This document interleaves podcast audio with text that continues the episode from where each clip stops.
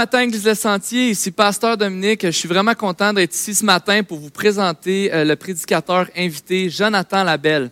Jonathan Labelle était pasteur de la jeunesse euh, à l'église à Mascouche avant Sergueï, qui est notre pasteur jeunesse aujourd'hui.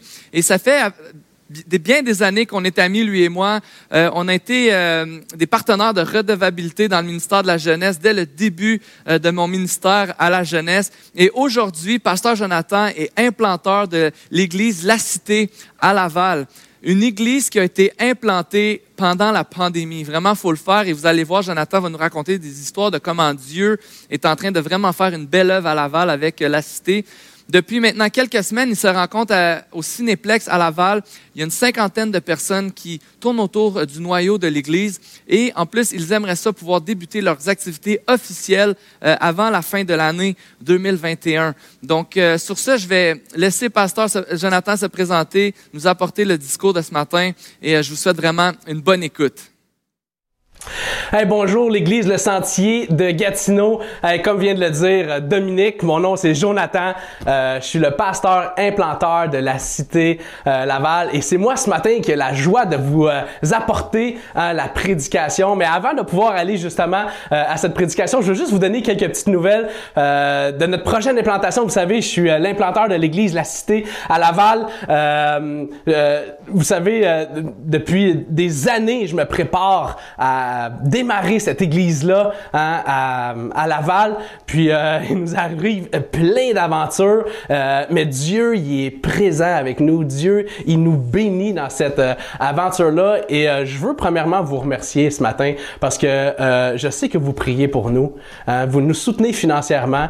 Et honnêtement, si c'était pas de des églises comme vous qui, nous, qui nous soutiennent dans la prière, qui nous soutiennent financièrement, on serait pas où est-ce qu'on est, aujourd'hui. Vous savez, la Cité Laval n'est pas encore officiellement euh, lancée. Je suis encore à l'étape de pouvoir euh, mobiliser hein, euh, le noyau pour pouvoir lancer cette église-là. Juste pour vous donner une idée rapide de où est-ce qu'on en est. Nous, on a eu notre premier rassemblement public, notre première soirée vision le 20 février 2020.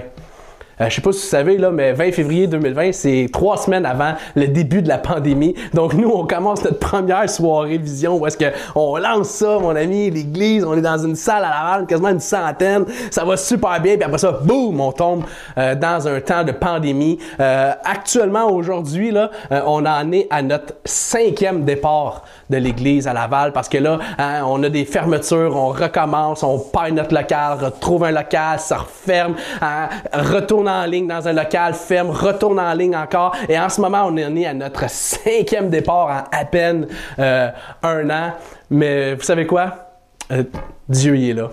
Dieu est présent, il prend soin de nous. On a des beaux fruits qui, euh, sortent de l'église à Cité Laval. Je veux juste vous dire, là, on a fêté le un an pas fêté, je dirais, souligner le un an de pandémie en début mars avec deux baptêmes. Hein? C'est pas extraordinaire ça, même si on est pris à la maison dans un temps de pandémie où est-ce que c'était vraiment difficile, mais à travers tout ça, Dieu nous a permis d'accompagner deux jeunes femmes, puis ils se sont fait baptiser euh, au mois de février. Actuellement, il y a deux autres jeunes femmes qui sont en processus hein, de, connaître Jésus, euh, de, se joindre à l'Église, de, fréquenter notre Église, puis de, de, se poser des questions, qu'on veut accompagner à, l'Évangile, l'amener à Jésus. Donc, si vous voulez prier pour euh, euh, ces deux jeunes femmes-là, Nadia, euh, Joanie, qui sont avec nous, c'est deux personnes que Dieu place avec nous. On est vraiment content de pouvoir les accompagner puis les voir avec nous à l'église de la cité. écoutez, on se réunit en ce moment au Cinéplex Laval, le cinéma Colossus sur le bord de la 15 à tous les dimanches. Et on est vraiment bénis et on, on, croit que Dieu, là, dans les prochaines il va nous permettre de pouvoir officiellement euh, on peut s'ouvrir au grand public, à tout le monde, nos rencontres pour qu'on puisse le faire connaître euh, à tout le monde dans la ville de Laval puis sur la rive nord, euh, qu'on puisse faire connaître l'Évangile, qu'on puisse faire connaître Jésus. Donc, je voulais commencer en vous remerciant pour votre soutien, vous remerciant pour vos prières. Ça porte fruit. Il y a des gens qui apprennent à connaître Jésus à cause de vos prières puis vos, votre soutien. Merci. Ce matin, je voudrais te poser la question, est-ce que tu passes un moment difficile? Est-ce qu'en ce moment, tu vis, tu vis une épreuve dans ta vie? Comment réagis-tu? À quoi ou à qui t'accroches-tu quand tu passes un moment difficile? Vous savez, en me préparant cette semaine pour euh, ce matin, euh, je réfléchissais à des moments où est-ce que j'ai vécu de l'adversité ou des moments euh, difficiles.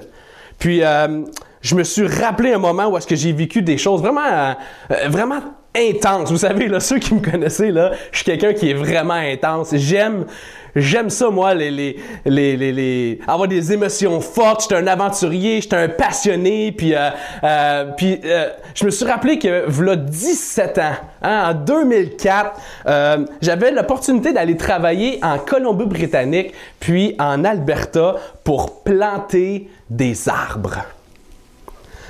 Planter des arbres, c'est une job qui est vraiment, mais vraiment difficile. OK? Pendant des, mois, des semaines, tu dans une autre province, dans un, juste en partant, là, euh, dans une autre province, dans une autre culture, dans une autre langue que je ne maîtrise pas. Je me vois encore en train de débarquer de l'autobus voyageur. J'ai pris l'avion jusqu'à Edmonton, puis après ça, j'ai pris l'autobus jusqu'à Colombie-Britannique avec mes valises je baragouinais à peine quelques mots en anglais, prends le téléphone puis appelle quelqu'un, euh, yes, uh, it's Jonathan, I'm there. You know? Puis là, euh, les gens, ils viennent me chercher. Puis vous savez, je sais pas si vous êtes connaissez un peu le travail de planter des arbres, mais tu es loin de ceux que t'aimes. Tu vis, beaucoup, tu vis beaucoup de solitude quand tu es là-bas, loin, dans le bois, puis tu plantes des arbres. C'est physiquement éreintant. C'est super difficile. On dit que quelqu'un qui plante des arbres brûle en moyenne entre 5 et 7 000 calories par jour. Ça, c'est plus que trois fois ce qu'on brûle normalement dans une journée. Tu dois travailler fort, peu importe la température. Je me rappelle, il y a des journées dans la même journée quasiment, là, neigeait, pleuvait, grêlait, t'es dehors, hein, t'es pas à l'abri des intempéries. Tu travailles tellement fort que tu dois boire à peu près 8 à 10 litres d'eau par jour. Il fallait tellement que je boive d'eau qu'à un moment donné, l'eau ne m'hydratait même plus assez. Je devais rajouter de la poudre de, de boisson énergisante, pas énergisante, mais tu sais, du Gatorade avec des minéraux pour m'aider. Puis l'eau que je buvais était au gros soleil toute la journée. Puis là, tu bois de l'eau chaude en plein milieu du bois tu dors dans une tente, tu sais, tu travailles fort, tu travailles physique toute la journée, puis le soir, tu vas te coucher dans ta petite tente. Tu vis dehors, il n'y a pas de toilette, tu vas aux toilettes dans une cabane qui été faite au-dessus d'un trou. Tu dois dormir beaucoup pour récupérer, tu dors dehors, pas super confortable. Puis, euh, je trouvais ça vraiment difficile. Euh, j'étais loin de tout le monde. C'était éprouvant. Cette expérience-là a travaillé ma patience. Cette expérience-là a travaillé ma persévérance. Puis je suis retombé sur un courriel que j'ai écrit à mes amis. Je vais vous le lire ce matin. Je suis retombé sur un courriel que j'ai écrit à mes amis le 2 juillet 2004. Il est 2h40 de l'après-midi.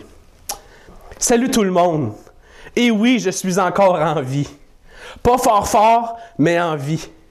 La semaine après mon retour de vacances a été terrible. La pire. J'avais mal aux épaules. J'avais des ampoules sur chaque orteil du pied gauche. Je m'imaginais au camp brochet avec toute la gang de moniteurs, ou bien à la maison avec mes amis. Ouh là là, plus d'une fois j'en ai eu les larmes aux yeux. Mais le vendredi, quand j'ai vu ma paye, je braillais de joie. plus du double de mon ancien job.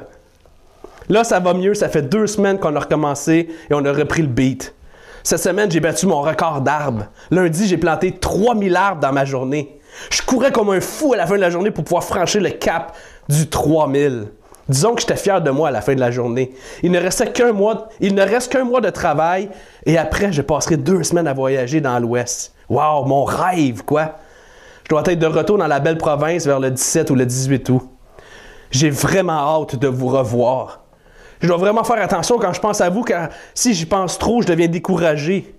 Mais je sais que ces quatre semaines vont passer très vite. Dans quelques jours, dans dix jours, on repart en Colombie-Britannique pour notre dernier contrat de l'été. On va avoir trois jours de congé entre les deux contrats, ça va faire du bien. Bon, je vous laisse en vous disant que ça va bien. Inquiétez-vous pas pour moi, même si parfois c'est tough. Je vais super bien. À plus, John. Vous savez, euh, juste relire ça cette semaine, je devenais tout émotif parce que c'était vraiment un moment où est-ce que euh, je me sentais vraiment seul. Ceux qui me connaissaient, là, vous savez, j'en ai fait là, des expériences de fou. J'ai été dans l'armée, des cadets, hein, j'ai fait du saut en parachute, je fais de la plongée sous-marine, je suis parti là, missionnaire au Nouveau-Brunswick des mois. J'en ai fait des expériences, mais je vous dis, celle-là a probablement été une des plus difficiles sur mon moral, une des plus éprouvantes sur ma patience puis ma persévérance parce que c'était tough à tous les niveaux. Puis vous savez, le texte qu'on va lire ce matin, Jacques s'adresse à des gens qui vivent des choses difficiles. Jacques, il veut les encourager dans les moments éprouvants dans lesquels euh, qui vivent, puis il veut les encourager, puis les aider à garder les yeux à la bonne place. Puis ce matin, j'aimerais qu'on puisse lire ensemble Jacques au chapitre 5, versets 7 à 11.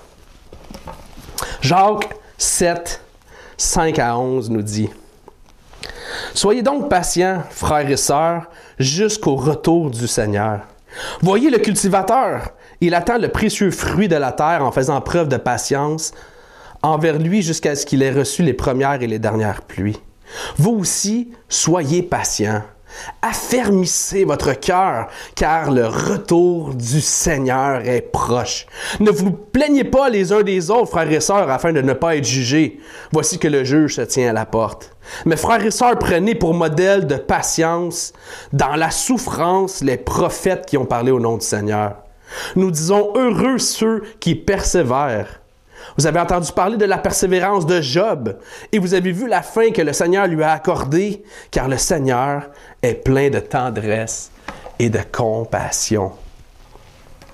Dans le texte de ce matin, on voit que Jacques demande aux croyants qui souffrent qui trouvent ça difficile. Hein? Vous savez, on, on, voit dans la lettre, euh, dans l'épître de Jacques, que, que Jacques s'adresse à des croyants qui sont dispersés, hein? puis qui vivent des souffrances. Puis là, il, chapitre 5, on est à la fin, là, il est en train de, de rapper un peu, il est en train de, de conclure hein? Euh, toute, euh, toute sa lettre. Puis une des choses qu'il fait, c'est qu'il les encourage à persévérer, même si c'est tough.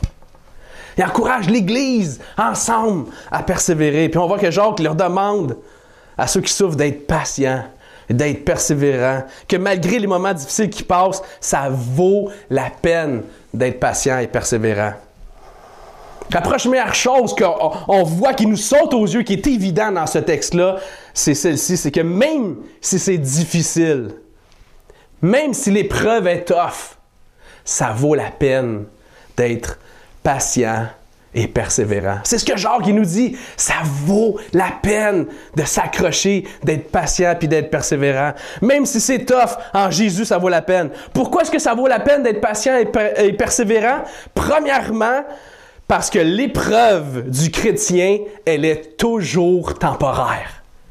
L'épreuve du croyant, Jacques qui dit au croyant, l'épreuve dans laquelle tu passes là, est pas permanente.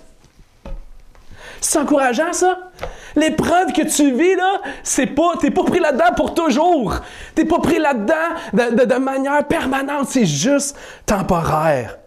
Il nous donne l'exemple de Job. Il dit Job qui a beaucoup souffert, a quand même terminé sa vie en beauté. Oui, il y a eu un moment difficile dans la vie de Job. L'épreuve était difficile. Sa patience et sa persévérance ont été mis à l'épreuve. Verset 11, il nous dit, vous avez entendu parler de la persévérance de Job et vous avez vu la fin que le Seigneur lui a accordée. Vous savez, quand il est question de souffrance dans les Écritures, un des premiers personnages qui nous vient souvent en tête, c'est Job. Job, c'est un homme juste et Job a presque tout perdu. Job a perdu ses bœufs. Job a perdu ses serviteurs, ses employés. Il a perdu son troupeau de brebis. Il a perdu ses chameaux. Il a perdu ses fils. Il a perdu la santé. Et il, ne lui restait presque plus rien. Même sa femme, il disait, maudit Dieu, puis au moins tu vas t'en sortir. Mais Job 1, 22 nous dit, dans tout cela, Job ne pécha pas. Il n'attribua rien d'inapproprié à Dieu bien que ça ait été difficile pour Job, le texte nous dit, puis on voit dans l'histoire de Job que c'était juste temporaire, que c'était pour un temps. Dieu a permis pour un temps qu'il passe à travers une épreuve, qu'il passe à travers des souffrances, mais c'était pas permanent. Il a fini sa vie beaucoup mieux que ce l'était avant qu'il ait son, cette épreuve dans sa vie. Même pour Jésus, hein, vous savez, quand on parle de souffrance, oui, Job, mais quand on parle de souffrance des Écritures, on pense à Jésus. Même Jésus, la souffrance et l'épreuve qu'il a vécue en venant sur la terre, en incarnation, qui s'est incarné, hein, qui a vécu, qui n'avait pas de maison, qui a été rejeté par les leaders de son peuple que lui aimait, s'est fait abandonner par ses disciples, il a été abandonné du Père à la croix. Toute cette épreuve, cette souffrance-là, n'était que temporaire et non permanente. Et la raison pourquoi il a tout été faire ça, c'était pour réconcilier sa création avec lui-même, avec le Père, pour pouvoir jouir éventuellement de cette relation-là avec la création et de revenir dans la joie ou dans le plan qu'il y avait au début. Ça n'enlève rien à sa souffrance. Mais Jésus savait que c'était pour un temps seulement. Puis il savait qu'est-ce que ça allait produire dans l'avenir. Sachant que l'épreuve de Job et de Jésus était temporaire, sache ce matin que l'épreuve et la souffrance que tu vis, elle est aussi temporaire et pas permanente. L'épreuve et la souffrance du croyant, elle est toujours temporaire. Hein, le texte, il nous le dit au verset 5, 7, euh, soyez patients, frères et sœurs, jusqu'au retour du Seigneur. Yeah! C'est tough! Hein, mais sois patient jusqu'à son retour parce que le bout de tough que tu vis là, il va prendre fin à un moment donné. Ce matin, si tu es dans l'épreuve et dans la souffrance, que ce soit une, épreuve qui est, qui est lourde, qui est tough, ou que ça soit moins tough, sache ceci. Elle n'est pas permanente. Non seulement elle est temporaire, mais même les Écritures nous disent elle est rien comparée au poids de gloire qui s'en vient quand sa venue va arriver. Paul, dit dans 2 Corinthiens 4, versets 17 et 18, il dit Car nos légères afflictions du moment présent. Là, je vais juste faire un petit time-out. Paul, il dit nos légères afflictions. Euh, je sais pas si vous savez, mais Paul, là, il énumère dans justement ses épîtres aux Corinthiens les souffrances qu'il a vécues à cause de l'Évangile. Hein, il a été laissé pour mort. Il a fait naufrage. Il a reçu des coups de fouet. Il a été battu à plusieurs fois. ça, s'il dit, c'est sans compter toutes les fois que les églises, toutes les troupes que les églises m'amènent. Hey! Il en a vécu les épreuves pour l'Évangile. Bien plus que moi. Mais toutes ces légères afflictions-là du moment présent ne sont pour nous au-delà de toute mesure. Excusez, je vais relire. Euh, car nos légères afflictions du moment présent produisent pour nous au-delà de toute mesure un poids éternel de gloire. Parce que nous regardons non point aux choses visibles, mais à celles qui sont invisibles. Car les choses visibles sont passagères et les invisibles sont éternelles. La souffrance actuelle que tu vis, elle est temporaire et puis je veux pas la diminuer parce que je sais que ce matin, il y a des gens qui que tu m'écoutes, puis tu te dis, Jonathan, tu n'as aucune idée de ce que je vis. Puis tu as raison. Je suis pas dans tes souliers ce matin. Je peux pas savoir c'est quoi la souffrance, l'épreuve qui est devant toi en ce moment. Mais sache qu'elle est temporaire. Je veux pas la diminuer, mais sache que à côté de toute la grandeur de ce qui s'en vient, si tu es un disciple de Jésus, si tu suis Jésus, hein, c'est, rien. Elle est un souffle comparé à l'éternité de joie qui est devant toi. Donc pourquoi est-ce que ça vaut la peine d'être patient et persévérant? Mais premièrement parce que la situation dans laquelle que tu es, si tu es un enfant de Dieu ce matin, un chrétien, ta situation est temporaire. Deuxièmement, pourquoi est-ce que ça vaut la peine de continuer d'être patient et persévérant? C'est que la récompense de notre patience et notre persévérance sera rien d'autre que la présence de Jésus lui-même. La présence. Euh, le texte nous dit, soyez donc patients, frères et sœurs, jusqu'au retour de l'avènement de Jésus. Jusqu'à temps que Jésus, sa présence, va finalement être là. Puis vous savez, ça, c'est, c'est, c'est ce qui vous procure la joie. Ça, c'est ce qui, ce qu'on soupire, le cœur humain soupire après. C'est la récompense de la patience et de la persévérance de se dire, finalement, je vais être dans sa présence. C'est sa présence qui est la récompense. C'est sa présence qui est cette joie qui va nous apporter de pouvoir, lorsqu'on va sortir de cet état temporaire-là. Mais vous savez quoi? Ça, euh, dans mon cœur, je veux pas me l'avouer, mais j'ai beaucoup de misère à croire que c'est vraiment la présence de Jésus qui va en valoir la peine, qui en vaut la peine, qui est ma récompense. Je pourrais plutôt croire, ou mon cœur a plutôt tendance à croire que la raison pour laquelle ça vaut la peine de persévérer lorsque je souffre, c'est que, ah, quand Jésus va revenir, ça va être plus confortable. Il n'y aura plus de pleurs après la venue de Jésus. Il n'y aura plus de souffrance après la venue de Jésus. Tout va être parfait après la venue de Jésus. Bien que tout ça c'est beau, c'est pas vraiment ce qui est merveilleux de la venue de Jésus. Ça, c'est les bienfaits de sa présence et de sa venue. Ce qui est merveilleux de sa venue, c'est sa, présence.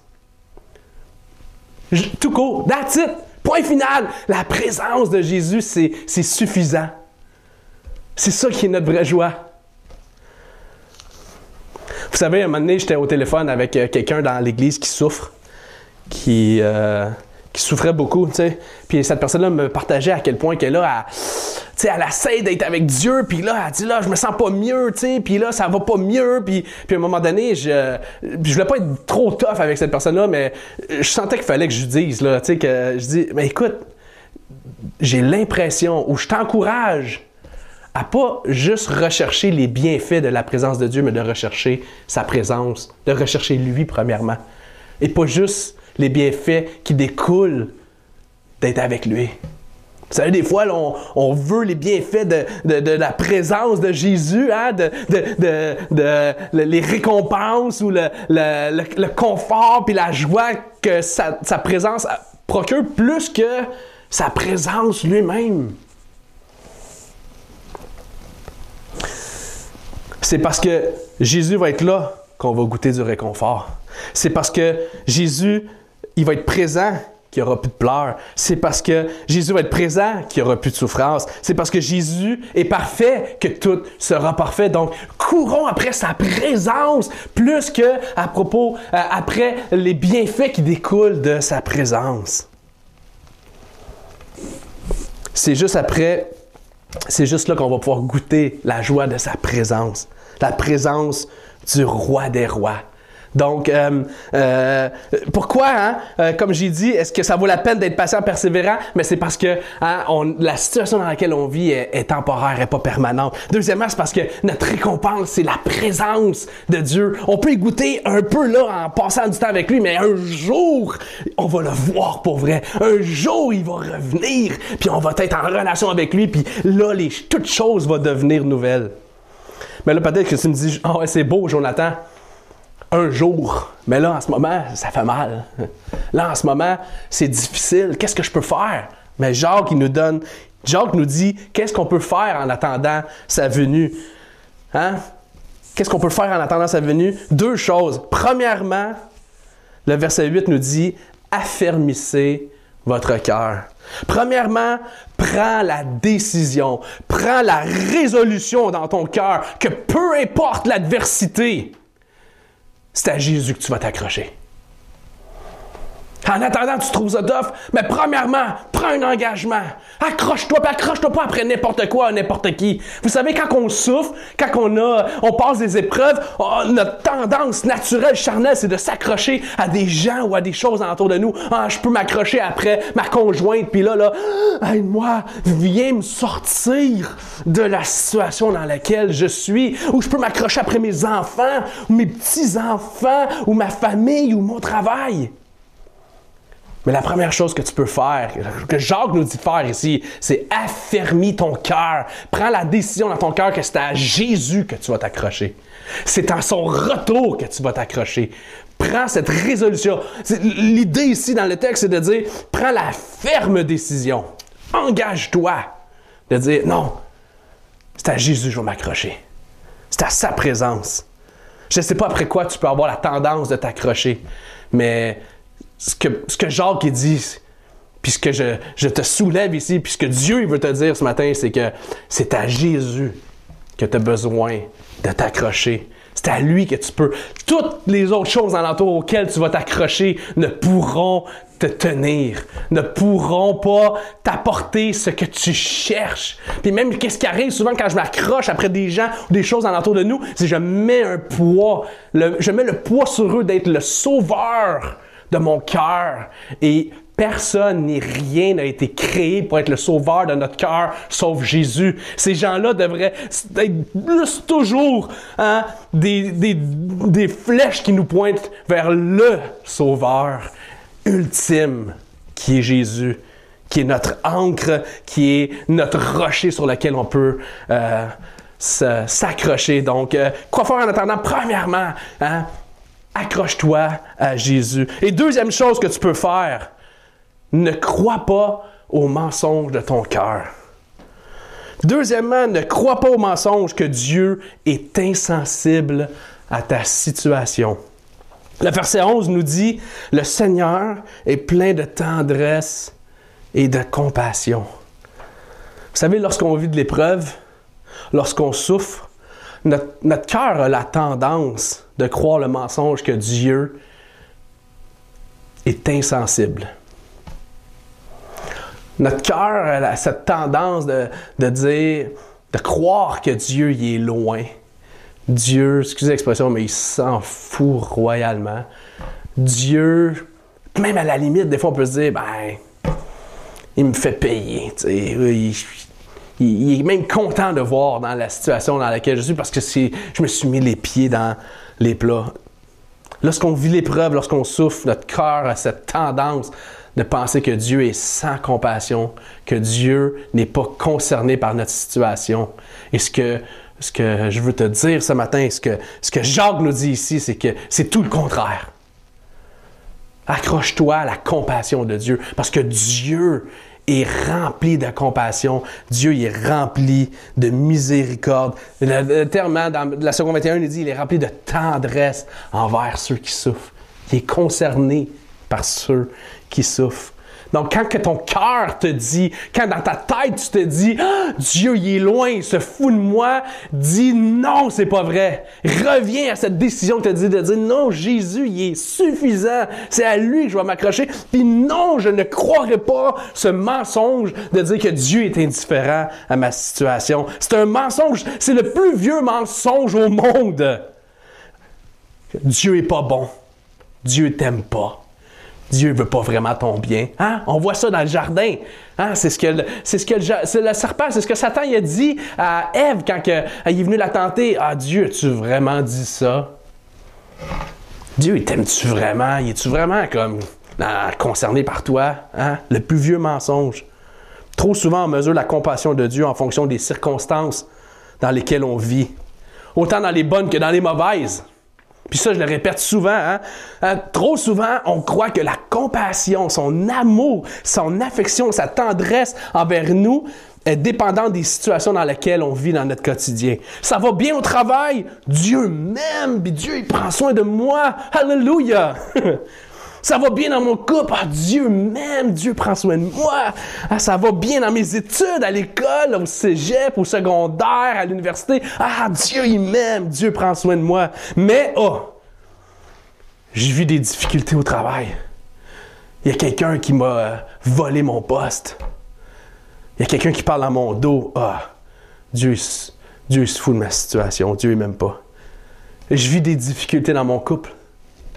Ça va mal avec mon conjoint, ma conjointe. Ah, Dieu, il m'aime pas. Dieu, il s'en fout de ma situation. Je vis des difficultés à l'école. Dieu se fout de ma situation.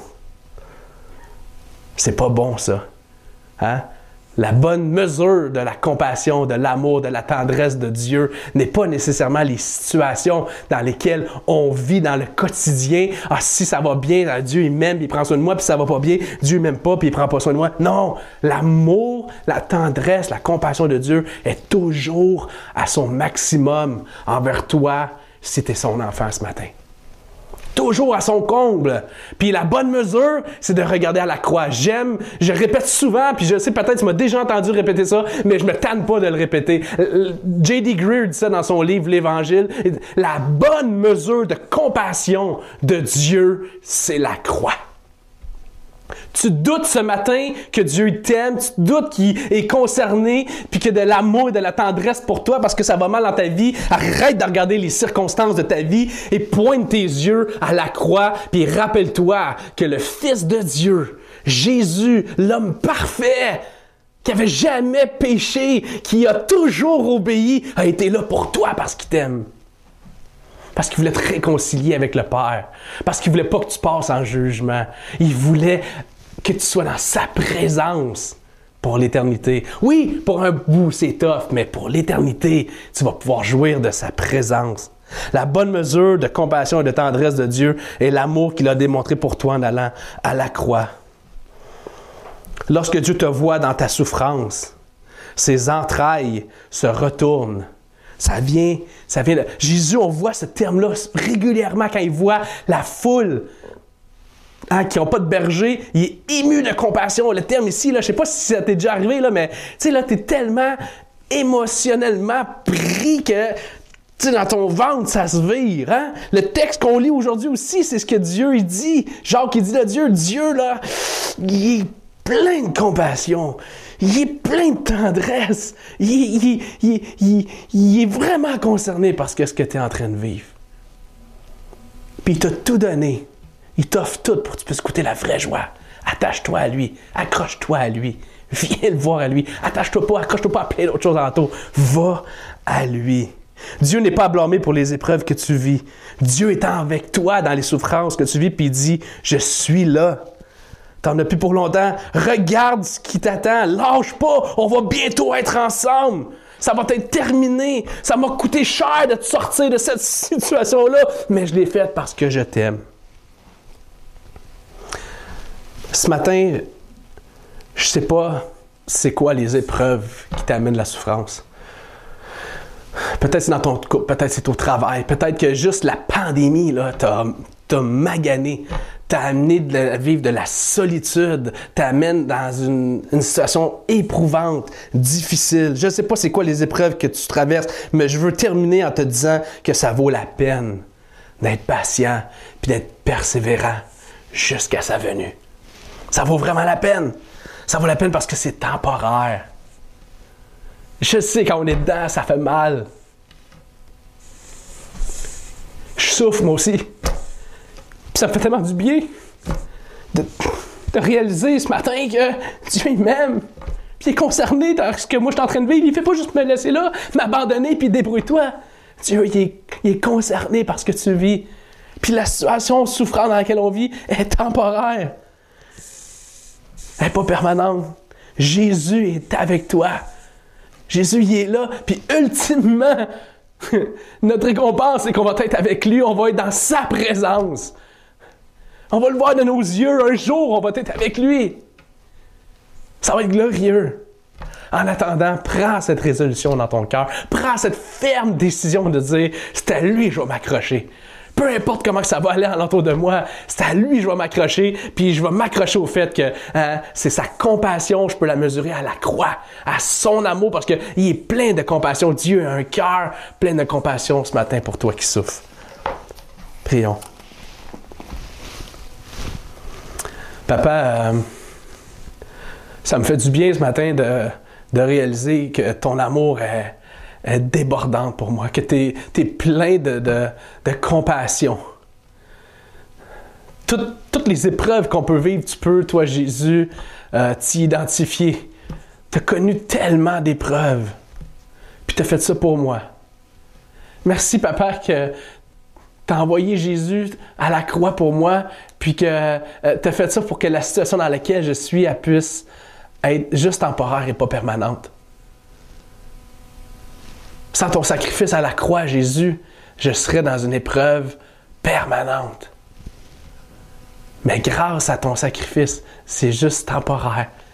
Ah, j'ai de la misère à croire, j'ai de la misère à, voir le moment où ce que tu vas revenir, puis à y croire. Mais Jésus, aide-moi, aide-nous à nous dans l'Église qui sommes dans la souffrance à s'accrocher à toi, à prendre la décision que tu en vaux la peine, Aide-nous à être patients et persévérants jusqu'au bout. Au nom de Jésus, je te prie. Amen.